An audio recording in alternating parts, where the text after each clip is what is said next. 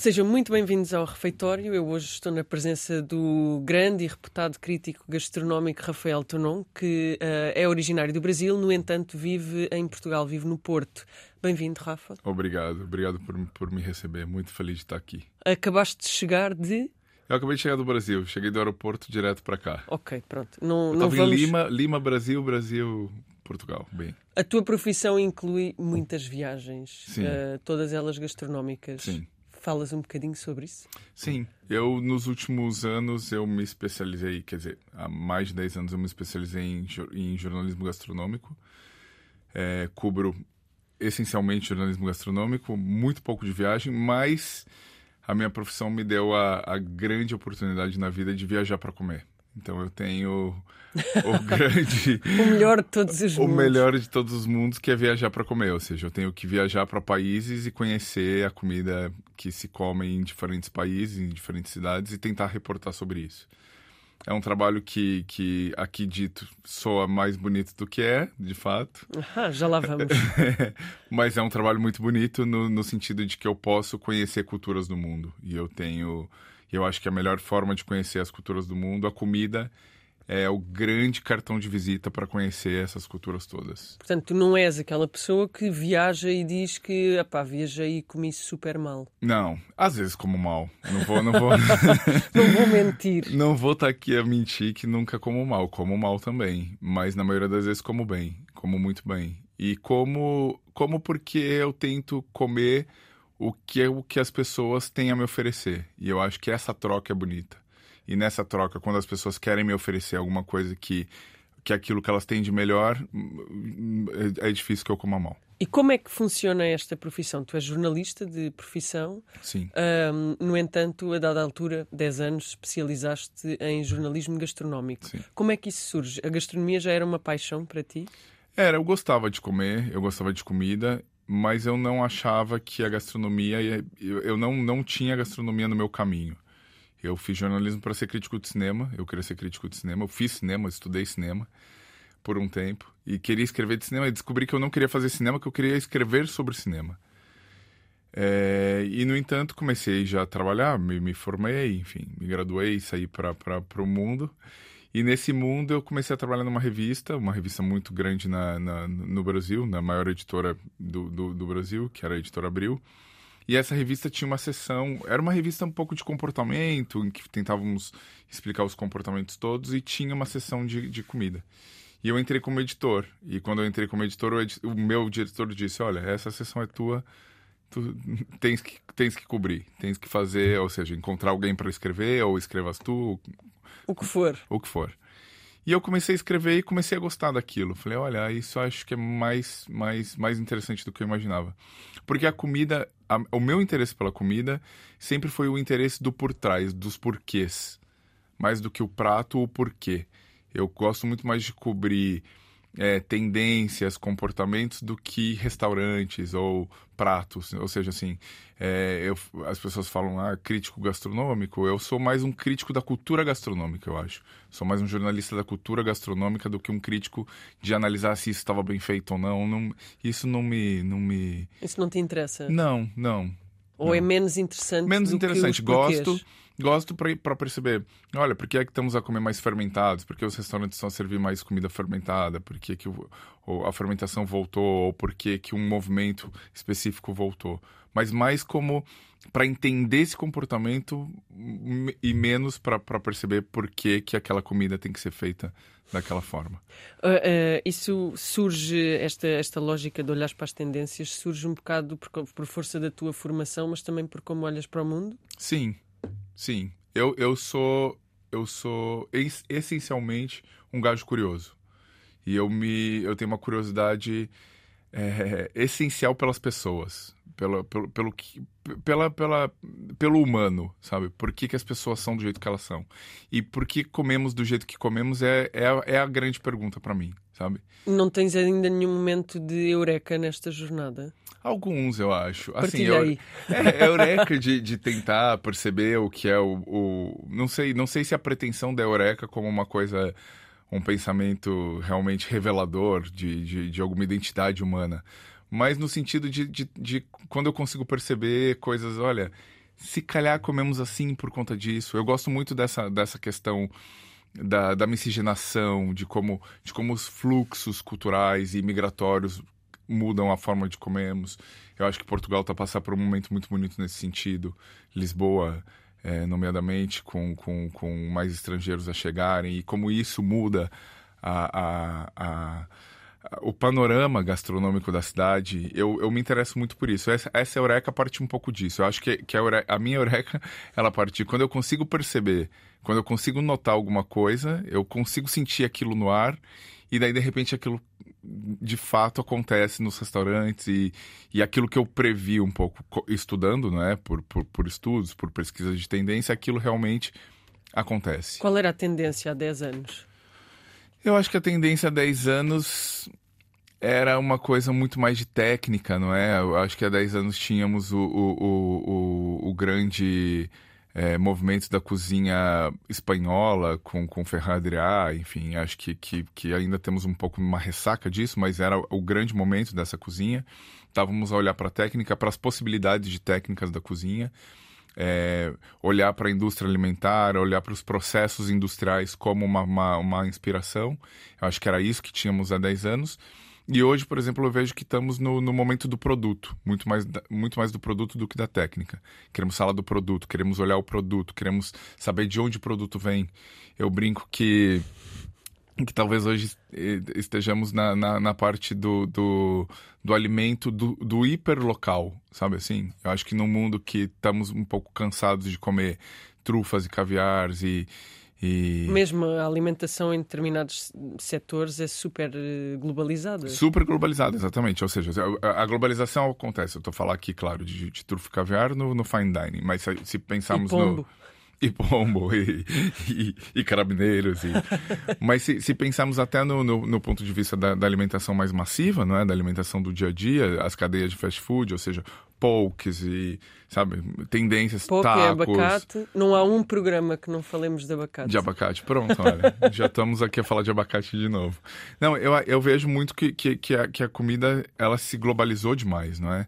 Então, a partir do momento que, que, que olhamos para alimentos ou para produtos muito locais, eu acho que esse é o grande interesse das pessoas hoje. Eu vejo, por exemplo, eu acabei de voltar do Peru, do Peru é, de, de, comer tubérculos que eu nunca tinha ouvido falar. E eu sou latino-americano, não é? Eu sou, eu sou do Brasil, ou seja, já viajei muitas vezes para o Peru e comi ali tubérculos que eu nunca tinha visto. Então, assim, para mim é uma surpresa, como um, um, um, gajo que estou a cobrir a gastronomia há 10 anos e já fui para o Peru algumas vezes, ainda me surpreender com produtos que eu nunca tinha ouvido dizer, sabe? Que eu nunca tinha.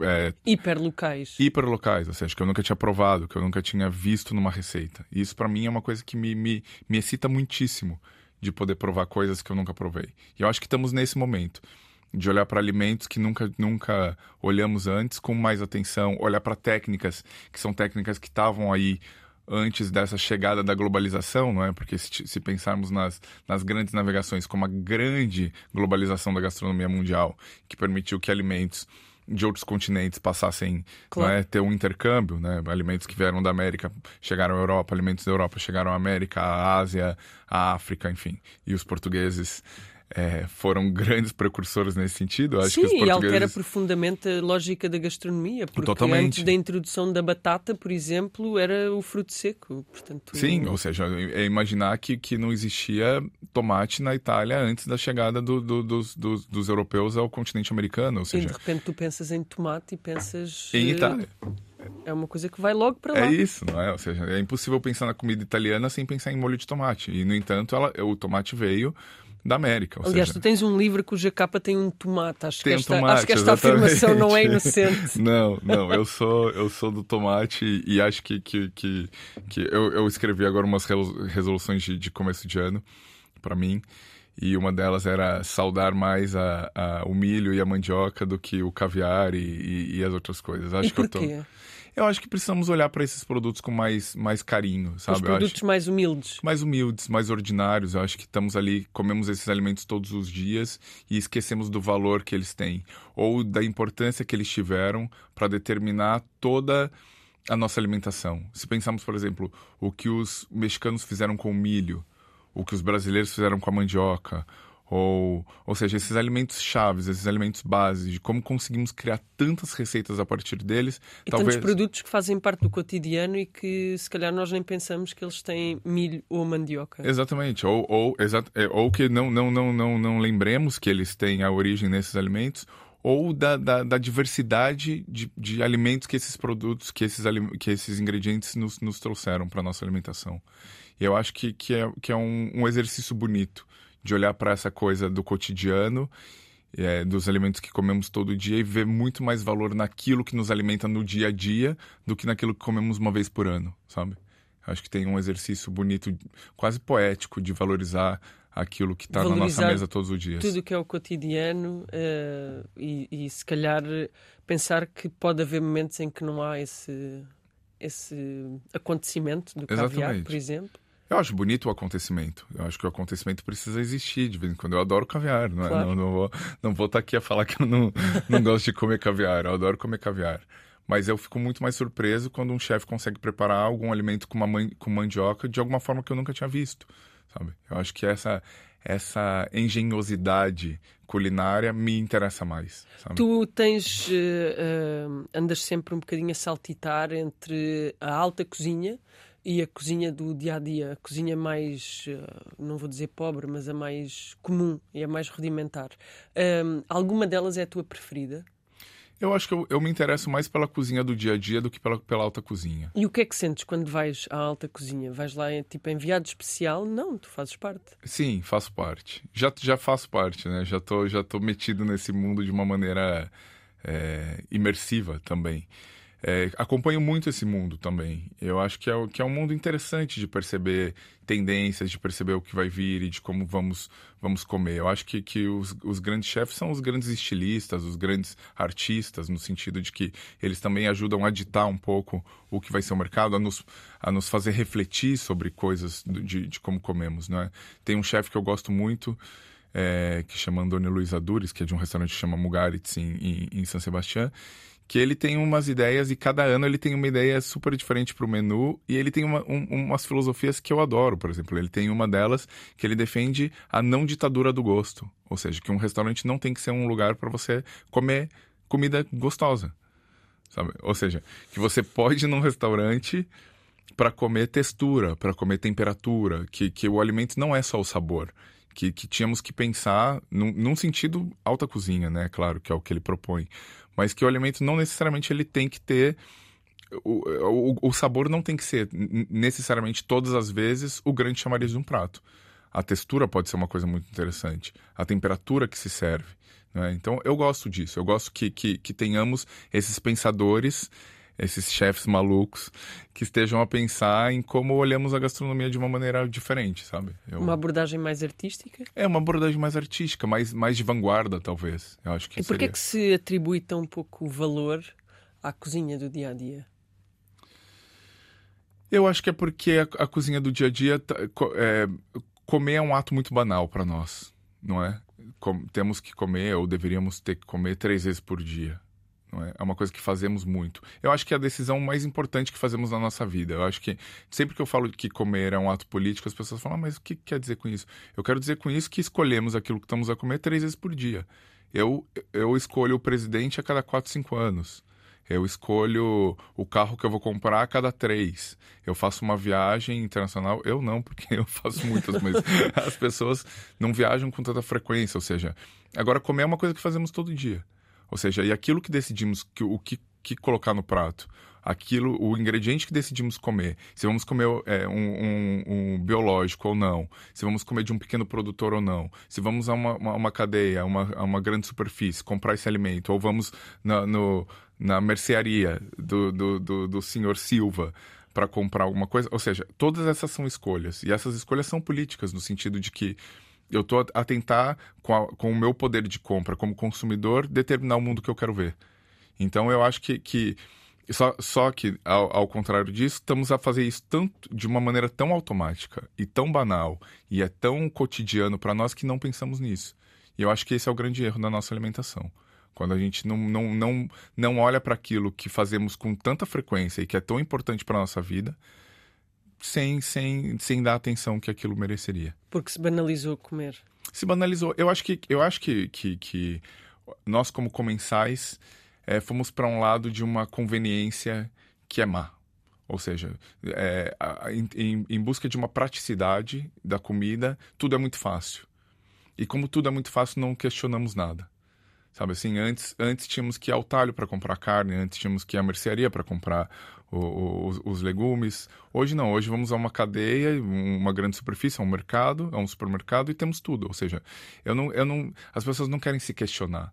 Sabe, eu tenho tem, tem estudos que são muito curiosos. Eu fico muito perplexo de que as pessoas ainda achem que, por exemplo, no, no, no, nos Estados Unidos, eu cito essa, essa pesquisa no meu livro, que é uma parte dos americanos, não é muita, muita, é muita gente, mas são 20 e poucos por cento, que acreditam que, que o, o leite achocolatado vem de vacas malhadas. Ou seja, são, são crenças que as pessoas ainda têm. Ou seja, nos distanciamos tanto do, do, do, do da origem do alimento que já não questionamos, ou seja, as pessoas acham que, ou seja, ninguém, as crianças não viram animais se não forem numa bandeja de esferovite numa cadeia de supermercado. Há, muita, há muitas pessoas. Eh, aliás, o Anthony Bourdain no Cook's Tour, acho eu, fala disso, fala da primeira experiência de uma matança de porco até uhum. em Portugal. Em Portugal, sim. E, e, e, retrata e relata muito, acho que de uma forma até bastante visual, esta ideia dele escolher todas as semanas os cortes de carne que quer, não é? Para o restaurante onde trabalhava e de nunca ter assistido a uma matança. A uma matança e não saber, e estar totalmente dissociado com disso, da prática. E, e acho que temos uma. E, e é, é, tão. Vivemos num, num mundo tão, tão higiênico nesse sentido do, do, do animal que as pessoas veem sangue, elas veem a matança e elas ficam chocadas com isso. Eu vejo porque eu, eu faço isso. Eu posto às vezes, eu vou a alguma aldeia, alguma coisa e, e, e faço alguma foto eventualmente e as pessoas ficam um pouco chocadas quando eu posto foto do animal ou da cabeça do animal. E, e, o animal não, não, é, ele não é provido de cabeça, não é? Ele não é provido de patas. Ele é, Quando ele vem é... na cuvete já vem completamente uh, dissociado, ou seja, Exatamente. a tua, a tua que... relação com ele já não existe. Portanto, a tua relação de valor com tudo é completamente diferente. É, e, e eu acho que perdemos um bocado quando, quando dissociamos o animal. E perdemos o respeito que temos Perdemos o alimento. respeito, exatamente, porque é, é, impossível comer uma carne que as pessoas comam um, um, um, naco de porco e esqueçam que esse porco tem, teve uma vida, não é? Que ele teve, que ele tem uma cabeça, que ele tem patas e que ele morreu para estar tá ali, não é? Pensar nessa morte, é, nesse sacrifício do animal para nos alimentar, eu acho que é uma coisa bonita. Eu tô, tô a, a a fazer uma pesquisa imensa sobre isso, porque meu, próprio, meu próximo livro é sobre a relação, nossa relação com animais. E eu estava justamente a estudar as, as religiões e como as religiões eh, tratam a questão animal. E, e, e fui agora para a Bahia para pesquisar o candomblé e de como a alimentação para o candomblé é o meio de comunicação com os santos, ou seja, a única forma de se comunicar com os santos, com as divindades que, que, eles, que eles creem, é através do alimento. Ou seja, então eles fazem o melhor alimento possível porque eles acham que aquele alimento é o que vai trazer a divindade e sentar a divindade na mesma mesa, sabe? Ou seja, esse, esse sacrifício do animal é uma coisa muito bonita. Quando ele tem um valor cultural e, e no caso deles, religio, religioso, obviamente, mas esse valor cultural, é, antropológico do, do, de servir o animal, eu acho muito bonito. E eu acho que a gente não pode esquecer dele, sabe? A gente não pode esquecer que achar que o frango é o peito que está ali numa bandeja Até de esferovite. numa cuvete vem sempre três e um frango não tem três peitos. Exatamente, exatamente. Uma, uma vaca tem uma picanha, não é? Ou seja, um filé mignon, não, não, é, não é, é, impossível que, que, que, que, tenhamos uma vaca só de filé mignon ou só de picanha ou, o que seja. Voltando a esta ideia que tu lançaste, e muito bem, de que comer é sempre um ato político, hum, nós não estamos em, digamos, como é que eu ia dizer, o coletivo não está consciente do seu poder uh, relativamente à alimentação? Não, eu acho que não. Eu acho que, que estamos a mudar. Eu acho que as pessoas estão mais conscientes da alimentação. Eu acho que a pandemia veio um pouco para isso. Eu acho que, que nunca olhamos para a comida, é, o ato de comer ou para a responsabilidade de ter que cozinhar com a mesma atenção. Infelizmente, a pandemia passou e acho que esquecemos alguns hábitos, como, como, como é normal. Nos adaptamos muito às coisas más e às coisas boas. Mas eu acho que foi um, um momento muito importante para algumas pessoas que nunca tinham cozinhado, nunca tinham feito compra. Tem, tem gente que eu conheço que nunca tinha feito uma lista de compras para ir ao mercado, sabe assim? Elas saíam e compravam o que achavam, voltavam, tinha mais no, no, no, no frigorífico, tinha aquilo que já tinham comprado. Ou seja, eu acho que a, que a pandemia mudou um pouco esse comportamento a partir é, da, da oportunidade que as pessoas tiveram de olhar para a alimentação. Eu acho que estamos nesse momento. Eu quero acreditar. Eu sou um, um otimista. Eu, sou... eu, acho que se nota. Eu sou um otimista e quero, e, e, e quero pensar que as pessoas estão a olhar para a comida de uma maneira diferente. Ou, ou seja, que elas querem ter mais responsabilidade, que elas querem pensar que as mudanças climáticas que estamos a ter no mundo têm relação com aquilo que a gente come. Né? Quando escolhemos comer carne é, de pecuária intensiva, isso tem um preço não é? Ou uma picanha que vem do Brasil ou da Argentina, por Exatamente. exemplo. Ou seja, porque comer, importar produtos, não é? Isso tudo tem um preço. E o preço quem vai pagar é, é, é, o planeta no qual vivemos, ou seja, então eu, eu, eu sou muito contra essa coisa. Eu tento ser, como jornalista, eu tento evitar qualquer discurso muito proselitista ou muito de apontar dedos. Eu não, não, não, não, não acho que é por aí.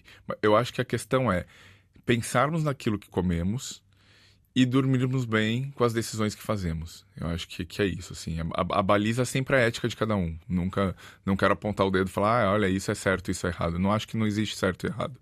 O que existe é conseguirmos refletir sobre o nosso ato de comer e saber que isso tem um, um, um, uma consequência, não é? E medir a consequência daquilo que a gente escolhe. Ok. Um, relativamente ao teu livro, As Revoluções da Comida, tu, e nós falamos muitas vezes sobre isto, porque eu conheço o Rafa já há bastante uhum. tempo. Um, tu falas muitas vezes no teu livro, e não só, da tua necessidade de introduzir o mundo em cada tema. Uhum. Essa necessidade é uma necessidade de trazer contexto para cada, para cada assunto ou grande assunto que te apetece trabalhar.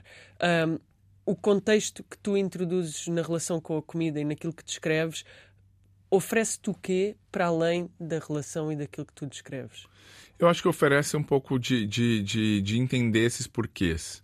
Eu acho que o contexto é importante para as pessoas entenderem que aquilo não tá, é, não é individual de, um, de uma ação única, sabe? De uma ação que está ali só naquele momento. Ou seja, quando eu escolho comer, fazer o meu almoço, eu como arroz, se eu como um, um, um, um peixe, se eu como verduras, tudo isso foi uma escolha, tudo isso tem uma cadeia, tudo isso representa uma, uma cadeia por si, por si mesmo, sabe?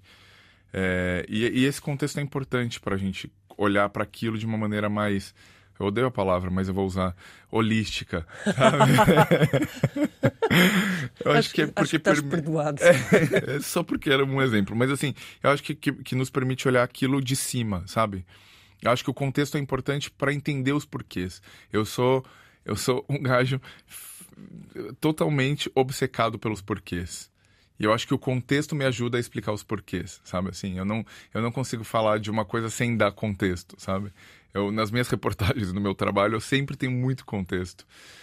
É, mas eu acho que é importante para as pessoas entenderem da onde viemos, por que, que estamos a fazer isso e por que, que estou a comer isso. 20 mil caracteres sempre para o Rafa. 20 mil caracteres, no mínimo. Não é 3 mil, não é 5 não, mil. Não dê poucos caracteres, que eu sou um gajo prolixo e, e, e de contexto. Sou um pouco barroco na quantidade. Sou muito barroco. Uh, outra pergunta, porque vamos ficar sem tempo e eu depois fico sempre com este problema, que é, eu quero perguntas importantes. Um, tu és um comedor profissional, portanto, também treinas como treinam os atletas profissionais para treino. comer. treino. Eu estava a falar disso ontem com tens. Assim, tens assim, tipo... é brincar, obviamente. Um plano de treino, tipo, como isto, como aquilo, como o outro, uh, como muito, como pouco. Tenho. Tenho, eu tenho porque, assim, as pessoas esquecem que, que, que o estômago também é um músculo. E ele precisa ser, ser treinado, né? Ele precisa. Eu tô no ginásio todos os dias para tentar expandir ou, ou conseguir que o meu, que o meu estômago é, se, se, se adapte às, às, às, necessidades do que ele precisa. É, eu tenho treinos, assim, eu, eu tento por exemplo, se eu, se eu tô numa viagem muito intensa, eu, eu evito pequeno almoço, ou como só frutas no pequeno almoço. Tento não deixar de comer nada, porque ele, eu preciso passar um, um, um, uma mensagem pro meu, pro, meu, pro meu cérebro, que vai passar pro meu estômago, a dizer, olha, vamos se preparar. Eu adoro, eu adoro um livro do, do, do de um crítico francês, é, que chama François Simon, que foi por muitos anos o, o crítico do, do, do, do Le Monde, que, que, chama Comer é um Sentimento. Eu acho lindo, o título já é uma poesia. E ele diz que temos que, que despertar o nosso estômago aos poucos, sabe? Com uma sopinha, nunca um pão, com uma água, uma água não tão fria, sabe? Uma água mais, mais, mais tíbia, digamos assim. Para ir, olha, olha, menino, vamos acordar que temos um trabalho grande pela frente. Eu tento despertar meu estômago aos poucos e minha rotina de treinos pressupõe é, muita pastilha elástica quando eu tô a comer, assim, muito para aumentar o suco gástrico. É, tem, eu tento sempre caminhar muito entre as, alimenta entre as refeições, então se eu vou a um restaurante depois eu tenho que jantar em outro, eu tento fazer isso numa caminhada, evito ter esse, essa vida meio de wagyu, que não, não pode andar. Sedentário. Sedentário, que, tá, que não pode andar para criar essa, essa marmorização de gordura no músculo. Eu tento exercer o meu, exercitar meu músculo para que ele seja capaz de, de comer tudo aquilo que eu preciso. E por que é que vieste viver para o Porto? O Porto apareceu na minha vida como uma, um, um, fator terceiro, não foi uma, uma escolha minha, ou seja, foi da minha da minha companheira na, na, na altura. Ela foi convidada para vir para Portugal para trabalhar e eu achei que era uma, uma, boa oportunidade. Mas no final das contas, hoje, olhando em, em retrospectiva do passado, eu acho que foi uma decisão muito mais para mim, sabe? Até porque depois que eu vim para o Porto e, e, e, morar em Portugal e, e, me estabeleci no Porto, que eu descobri que meu bisavô nasceu no Porto. Eu sabia que, que, que era do norte, que meu, que meu bisavô tinha vindo do norte de Portugal, mas eu não sabia de onde. E eu descobri, é, depois de, de, de, de, morar no Porto, que ele foi batizado na igreja de Santo Ildefonso, que está a dois quilômetros da minha casa. Ou seja, então era uma coincidência. Dois quilómetros para uma pessoa de São Paulo é tipo ali é, virada da esquina. Não, exatamente, dois quilómetros não é nada. É sempre uma questão de contexto. É isso. E eu acho que, que, que, que não sei, tinha que ser, sabe? E, e, hoje eu me sinto muito, muito bem de estar aqui, de estar em Portugal, de estar no Porto. Eu adoro estar no país. Eu acho que, que, que, o, que Portugal me deu uma, uma, uma questão que hoje eu entendo muito dos, dos dos primeiros navegadores portugueses que, que Portugal sempre esteve numa esquina muito privilegiada do mundo, sabe? Por isso que eu acho que, que os portugueses conseguiram chegar tão longe e a tantos lugares. Porque é mesmo uma, uma, uma localização muito privilegiada para chegar em toda parte do mundo, sabe? E, e, hoje, como um viajante gastronômico que preciso viajar, eu acho que eu estou no melhor lugar Estás que eu poderia estar. Certo. Tô. Tens muita relação com, com o Basque Culinary Center. Um, o que é que tu fazes lá? Exatamente? Eu sou eu sou coordenador de um master em, em jornalismo gastronômico e comunicação. A minha relação com eles começou há algum tempo, eu já tinha feito algumas coberturas, trabalhei com eles para algumas coisas específicas. E um dia conversar com o diretor de, de o, o, diretor do, do, do, do centro de, de, de, formação, de estudos, eu dizia para ele que eu achava que estávamos a pensar a formar os cozinheiros do futuro, a formar as pessoas que estavam a trabalhar na sala e não tínhamos uma visão de futuro para quem cobria isso. Porque eu acho que o jornalismo é um serviço muito importante, né? É, principalmente principalmente quando, fala, quando falamos de alimentação, porque eu sempre tive para mim que, que as pessoas, quando eu contava para os meus amigos que eu era jornalista gastronômico, ah, é um jornalismo menor, né? Assim, tipo, é artes. É... é tanto que o jornalismo sempre gastronômico sempre teve ligado aos cadernos de lazer, né?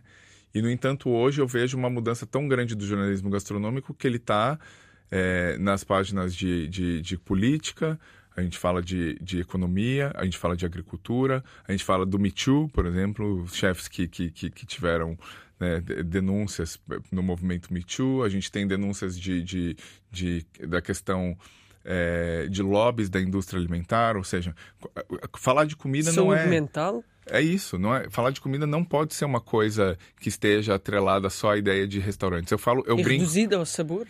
Eu, eu brinco com os, com os, meus alunos no, no, no, no Basque que nós não somos jornalistas gastronômicos. Eu, eu gosto de me chamar de jornalista de comida. Eu gosto do termo food writer, porque eu escrevo de comida, eu não escrevo de, de gastronomia. A gastronomia, para mim, ela é redutiva. Ela me permite escrever só de restaurante. Eu não sou um jornalista que escrevo de restaurante. Eu sou um jornalista que escrevo da comida. Tu viajas muito uh, e muitas vezes para estar com as pessoas, para ver o que é que as pessoas cozinham em suas casas, em festas uh, tradicionais. Portanto, essa lógica da comida como partilha está sempre muito presente naquilo que tu fazes. Muito, como cultura. Eu acho que a comida é cultura. Né? Eu estou interessado nisso. assim. Eu fui agora para uma, uma tribo na, na Colômbia em que eles me contavam que eles comem um tipo de jacaré é, que é específico, porque o jacaré para eles tem um, um, um, um, sentido sagrado, assim. Então, assim, eu quero entender isso, sabe, assim. É, eu quero entender por que, que recentemente no Brasil as tribos indígenas podem voltar a comer um tipo de tartaruga que elas sempre comeram. Eu acho, eu acho bonito que pensemos. Claro, o mundo evolui, tem coisas que, que, que temos que pensar. Olha, se calhar Repensar. tem algumas. Exato, tem algumas espécies que talvez não, não devíamos comer e tudo mais. Mas acho que, que entender os porquês e a cultura ela, ela é muito importante. E quando eu vou, quando eu viajo, eu tento estar despido totalmente de qualquer preconceito, de qualquer coisa. As pessoas me perguntam: é, és capaz de comer tudo? Sou. Dentro de um contexto cultural, eu sou capaz de comer tudo. Eu não comeria nada que fosse inventado por um chefe que criou, olha, eu inventei de comer isso porque eu acho que isso é legal. Não, isso daí talvez eu possa me dar o direito de não querer experimentar. Agora, num contexto cultural, que, que um, um, um determinado, uma determinada comunidade coma aquilo como um sentido cultural, eu quero experimentar porque eu quero entender a cultura delas. Papas de sarrabulho, tripas. Fogo. Adoro. Qual foi, como é que foi a tua primeira relação com a gastronomia portuguesa? A gastronomia portuguesa, para mim, foi uma grande surpresa chegar em Portugal e perceber que comíamos muito mais a portuguesa no Brasil do que pensávamos. É, eu acho que temos uma. A, a, comida também tem carrega um pouco de clichês, de estigmas, de que pensamos, ah, não, olha, comida portuguesa no Brasil.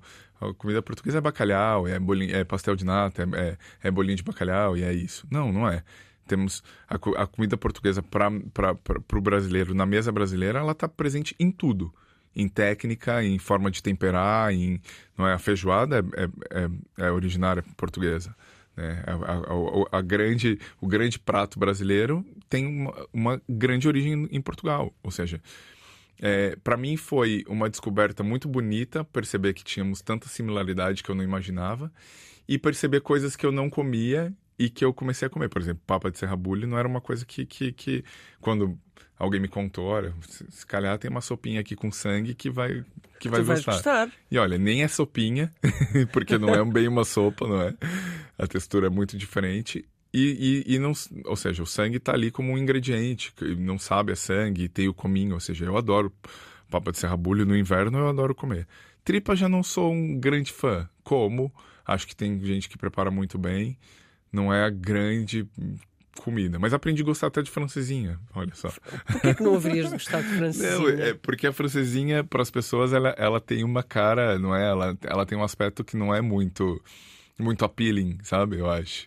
Ok não é? Porque é um pão molhado, enfim, ela tem. É, é, é, muita comida, é muita carne, é tudo muito. É um pão molhado, mas está assim abrigado debaixo tá, de umas fatias tá, de queijo tá, derretido. Tá. É? tá um casaquinho de queijo, não é? Sim, com ela, molho. É, é uma maravilha. Hoje eu sou fã. Eu não consigo. Eu volto para o Porto, eu tenho que comer uma francesinha. E qual é o sítio onde tu comes a francesinha? Podes dizer, não faz mal. Olha, hoje eu acho que a francesinha que eu mais gosto do Porto é uma francesinha que está no, num, num sítio que chama Francesinha Café. Ok que é uma francesinha um pouco mais à medida, ela não é tão, tão exagerada. eu acho que isso é importante para mim. Para o músculo. Embora o molho não seja o ideal, porque ele para mim ele tem um pouco de nata ali, eu acho que o molho talvez não não, não, tivesse que ter, mas no, no geral é, é, eu acho que é a minha francesinha preferida hoje no Porto. Qual é o teu prato preferido de todos do mundo inteiro? Olha, eu diria. Uma das piores perguntas de sempre. É a pior pergunta de sempre. Ou claro. qual é o melhor restaurante? Ou seja, para mim seria nhoque da minha avó. Ok. Nhoques da minha avó. E ultimamente, todas as vezes que eu tô no Porto, que eu tô em Portugal, para mim, o prato português para mim é filete de polvo com arroz do mesmo. Ok, incrível. Eu acho que é a coisa que eu mais gosto de Temos comer. Temos aqui a nossa produtora a fazer corações.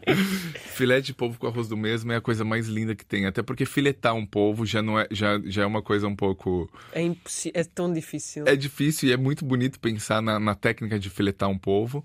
E para mim a poesia tá no arroz do mesmo. Arroz do mesmo, Chamar sim, de sim. arroz do mesmo para mim, só de só o prato só de ter esse nome ele já me ganhou assim, já ganhou meu coração, porque é uma poesia em forma de receita, sabe? Valorizas muito esse lado poético na cozinha?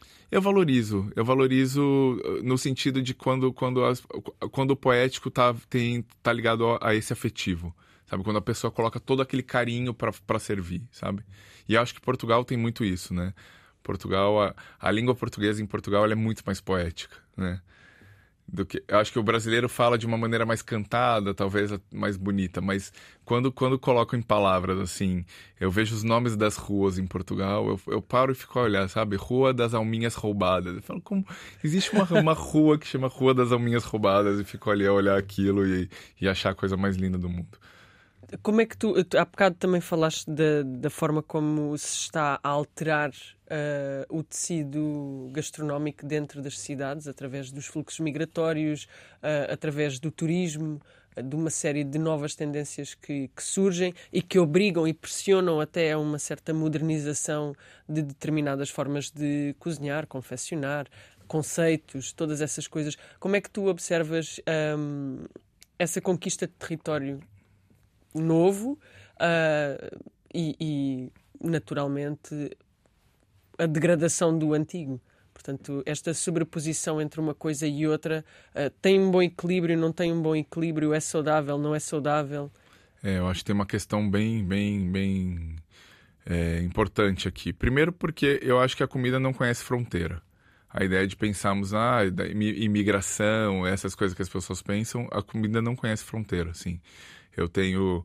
tinha um exemplo muito bom que tem um chefe que está em, em Menton, na, na- no sul da França, que é na- quase na exatamente na divisa com, com a Itália. E ele é um chefe argentino, é, ele chama Mauro Colagreco, e ele abriu um restaurante em Menton. E ele fazia compra tanto no mercado de Menton quanto no mercado de Ventimiglia, que é um mercado italiano em que ele achava os produtos ali. E para os chefes franceses aquilo era um absurdo. Como assim esse, esse gajo vai chegar aqui, vai cruzar a fronteira e vai comprar produtos italianos para servir no, no, no, no restaurante francês dele? Mas a comida não conhece fronteira. Aquilo lá era, era, era uma grande região né, de Gênova que os produtos são os mesmos. Ou seja, é impossível que o produto não seja muito parecido em 3 Na mesma quilômetros. geografia. É isso, sabe assim, a, a, a, a- natureza não conhece fronteira. A fronteira foi uma coisa criada pelos homens, né? A cultura não conhece fronteira. Então a ideia, eu já, já, já acho, é, é um absurdo pensarmos que, que, que existem pessoas ainda pensarem em, em uma ideia de xenofobia alimentar, de que isso foi trazido por um outro povo e que isso não pode ser valorizado. Já já começo daí, porque somos todos frutos de uma de uma de processos eh, migratórios e de miscigenação, todos nós, né? É, acontece o que eu acho que é mal é quando acontece o que está acontecendo em algumas partes de Portugal e do mundo. Acho que Lisboa é um, um grande exemplo disso, que é a ideia de, de criar restaurantes para agradar turistas que vêm para a cidade e acabamos per- por perder aquilo que é nosso. Uma ideia de uma gentrificação da alimentação. Eu acho que é um tema muito importante, é um tema que eu quero escrever muito mais sobre isso esse ano. Estou a fazer uma reportagem sobre isso. É um tema muito complexo, porque envolve gentrificação, envolve apropriação cultural e tudo mais. Mas acho que para resumir a história de uma maneira muito simplória, e, e eu não gosto de ser simplório, mas só para. Como não temos tanto não tempo temos aqui. muito tempo. A ideia é, é que, que, eu, que eu acho que a comida não conhece fronteira. E, e- e a partir desse pressuposto, isso já cairia por terra muitos dos preconceitos e das ideias que temos quando comemos. Vou fazer-te a pergunta inevitável, que é a pergunta dos prémios. Tu ganhas muitos prémios, Rafa. Estás sempre a ganhar prémios, é só prémios, prémios, prémios.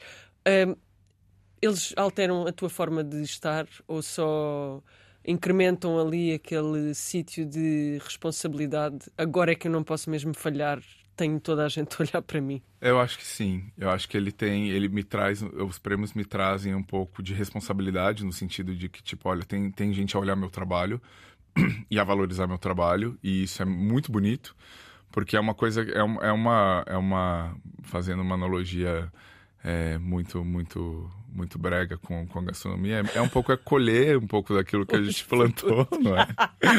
A gente começou a plantar, as pessoas vêm, ah, nossa, ganhaste dois prêmios esse ano e um prêmio não sei o quê. Não, isso não é de agora, não é? Eu acho que é, que é o resultado de um trabalho. Mas eles trazem para mim essa questão de responsabilidade, fato, assim, de, de, de saber que, olha, eles colocam mais atenção ao meu trabalho e por isso eu tenho que ter mais cuidado. Eu acho que um comunicador, no meu caso, um jornalista, é, temos que ser muito responsáveis. As pessoas esquecem da responsabilidade. Eu tenho diante de mim um microfone, porque eu tenho uma voz em grandes meios, eu escrevo para meios internacionais, para jornais nos Estados Unidos, na Europa, em todos os lugares. É, e eu tenho que ter muita responsabilidade com esse microfone. Para quem que eu dou voz, sabe? Para quem, a quem eu, eu coloco esse microfone na boca de quem, sabe? De que vozes que eu quero ouvir. Eu acho que aumenta a minha responsabilidade. O que é bom também. Eu gosto de me sentir mais, sabe, tenso pela responsabilidade que eu tenho. Boa, obrigada. Eu que Boa agradeço. viagem até ao Porto. Obrigado.